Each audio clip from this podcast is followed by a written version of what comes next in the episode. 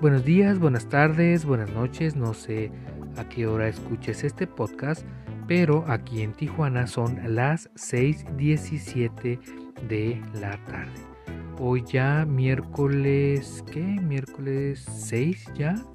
Sí, ya miércoles 6 de octubre. Prácticamente se fue este 2021 ya. Estamos a prácticamente un brinquito y dos, dos pasitos para llegar al mejor mes, mejor mes de todo el año, que es diciembre porque su seguro servidor, su servilleta, su machina aquí que está hablando con ustedes cumple años. Entonces prácticamente se acabó 2021. Claro, primero tiene que pasar Halloween, Día de Muertos, la Revolución y pues ya llegamos a diciembre y sus posadas porque también ya va llegando la Navidad. Si es que este, pues prácticamente estamos por finalizar ya este atípico 2021 entre encierro, labor, COVID, este, Juegos Olímpicos, todo, todo, todo. Pero pues bueno, esperemos que sigamos con bien todos. Y eh, como ya saben, estábamos viendo un, estaba viendo yo un, video en YouTube, porque ya saben que en el día no hago nada y en la tarde pues lo uso para descansar. Entonces me, me, me llamó la atención un video que dice que algunas de las cosas que hacemos los mexicanos.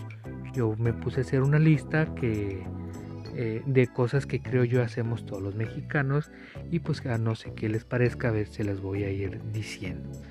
Por ejemplo, algo típico que hacemos nosotros los mexicanos y no me van a dejar mentir es que si estás en un bautizo, en una piñata, llámese 15 años, primera comunión, cumpleaños, boda, lo que sea, estás tú sentado en tu mesa, viendo a la gente que está bailando, te dicen que si quieres bailar, si no quieres no bailas, pero pues por lo regular te la pasas baile y baile porque eso vamos los mexicanos a las fiestas, ah, ¿verdad? Claro, aparte de comer y pistear, pues la bailadera. Pero empieza caballo dorado. Niéguenmelo que en cuanto empieza el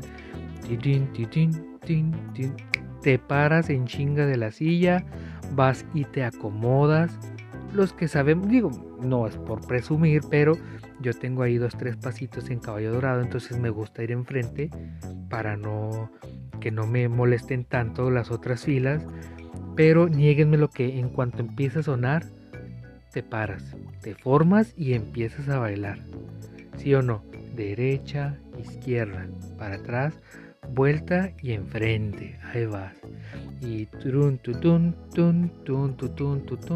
y ahí estás, ahí estás, duro y dale con el aplauso, la piernita y todo. Pero también cuando pone la más rápida, es así, ahí vas en chinga y abran paso porque tú arrollas con el que se te atraviese. Niégamelo. Tú si estás bailando y te toca ir para la derecha y el güey de atrás se hace para enfrente y te choca, te vale madre, tú te pones duro, lo mueves y tú sigues con tu paso, tú no sigues, digo, tú no pierdes tu ritmo, así es que tú duro y directo con el baile. Y ah, cuando estás, por ejemplo, en esas fiestas, los centros de mesa son la mayor este, ganancia que puedes tener, ¿sí o no? Es el botín deseado de toda tía, mamá, abuelita, que ya lo vio, ya le echó el ojo y en una chanza se descuida la gente de la otra mesa y el centro de mesa cambia de manos. ¿Sí o no?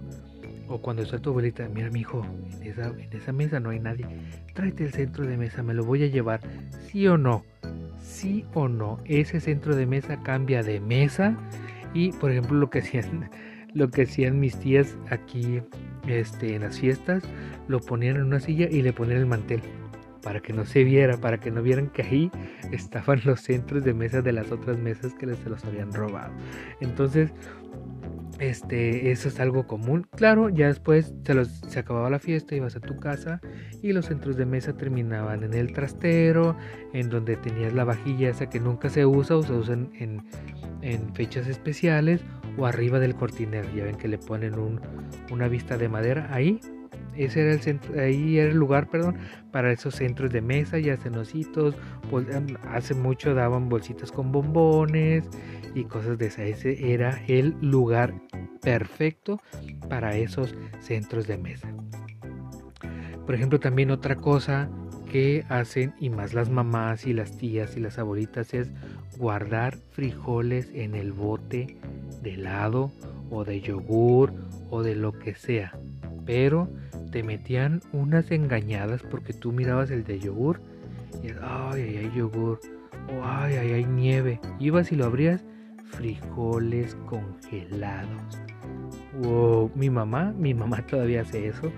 Mamá cose frijoles y mete en los, en los helados, en los, perdón, en los botes de yogur, los mete, los congela para cuando se, se necesiten se descongelan y están listos para calentarse, para, para hacer los aguaditos o refritos, lo que sea, pero ya tiene ella frijoles. Te metían unas engañadas porque a veces sí se te antojaba el yogur o la nieve y tú llegabas bien confiado y madres, ¿no? O también las, en, los, ah, en las de galletas de mantequilla, tú dices, uy, ahí hay galletas y lo abría, hilos, botones, agujas, todo, todo, todo. Era un engaño de parte de las mamás para que este, te fueras con la finta y quisieras agarrar una, una galletita y o desilusión porque abrías y había botones y todo eso. Entonces, algo que hacemos los mexicanos. Por ejemplo, también este, otra cosa que hacemos los mexicanos y realmente eh, he visto muchos videos de gente que se extraña poner ollas en el horno de la estufa. No, no, no, no, no. Tú quieres abrir este, quieres hornear un pastel, galleta, lo que sea, tienes que media hora antes empezar a sacar todo lo que tienes adentro del horno de la, de la estufa. ¿Por qué? Porque ese es el lugar perfecto, idóneo para guardar todas tus ollas, sartenes, tablas para cortar, todo lo que tú quieras lo puedes guardar en ese horno. Entonces si buscas una olla, ya sabes que directito tienes que ir a la estufa, abrir la puerta del horno y sacar lo que, lo que estás buscando porque sabes que ahí lo vas a encontrar. Y pues algo relacionado con la estufa es la bolsa que contiene otras bolsas adentro. Bueno, ahorita ya, por ejemplo, aquí en, el estado de Baja California ya no están dando bolsas de plástico. Entonces, este, pues ya no hay tantas bolsas. Pero antes agarrabas una bolsa, ibas al mandado y todas las bolsas las enrollabas o las hacías un nudito o las acomodabas, las doblabas como tú quieras, pero siempre hay una bolsa con otras bolsas adentro. Entonces tú ya sabes que cuando ocupes guardar algo, un lonche o lo que tú quieras, sabes que si ocupabas una bolsa tenías que ir a la bolsa que contiene las otras bolsas. ¿Sí o no? Y claro, siguiendo con la cocina, ¿qué me dicen de los vasos de mole Doña María? ¿Eh? Son un clásico. Esos eh, vasos que cuando los mirabas la primera vez se este, miraban oscuros porque traían el, el mole y pues tú mirabas la tapita este, amarilla con la etiqueta amarilla y creo que rojo, algo así si no me equivoco, pues la foto de unas piernitas de pollo con mole y ajonjolí arriba y decía mole doña María. Entonces, eso es cuando tú los mirabas la primera vez. La segunda vez ya los mirabas tú sin etiqueta, sin tapadera, pero ya con un contenido adentro que podría ser agua, que podría ser soda, que podía ser un chocomil, lo que sea, porque esos eran los que, los que te daban. Entonces, eso, todo eso, nosotros como mexicanos lo hacemos, lo tenemos, aunque sea solo un vaso, pero tenemos algo de eso. Niégamelo, dime que no, pero sé que vas a estar mintiendo porque como mexicanos eso es lo que hacemos. Otra cosa también que hacemos los mexicanos, y creo que eso es más de nosotros los hombres, no sé si las mujeres, no, no, no, no sé, no me he puesto a investigar, pero pronto lo haré, es bajar el volumen mientras buscas una dirección. ¿Sí o no? Tú sabes que tienes que ir de punto A a punto B, estás buscando la dirección y para buscar la calle y el número, bajas el volumen de la música. ¿Por qué lo hacemos? No sé, ¿Qué ganamos con eso? Nada, porque una cosa es el oído y otra cosa es la vista, pero pues es algo que ya hacemos en automático, ¿no? Bajar el volumen y ya ver, ah, mira, es que me dijeron que era la calle Quintana Roo, aquí está, calle Quintana Roo número 2150, déjame le bajo la música porque creo que ya la voy a encontrar.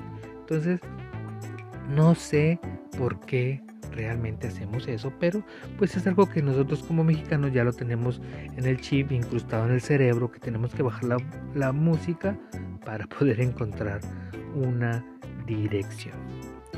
Y algo que eh, pues no, no es algo que, que a nosotros nos tocó, pero es algo que en todo México, todo, todo, todo México, este, sucedió, es que antes de hacer las escuelas tenían que buscar un cementerio para poder hacer ahí la escuela.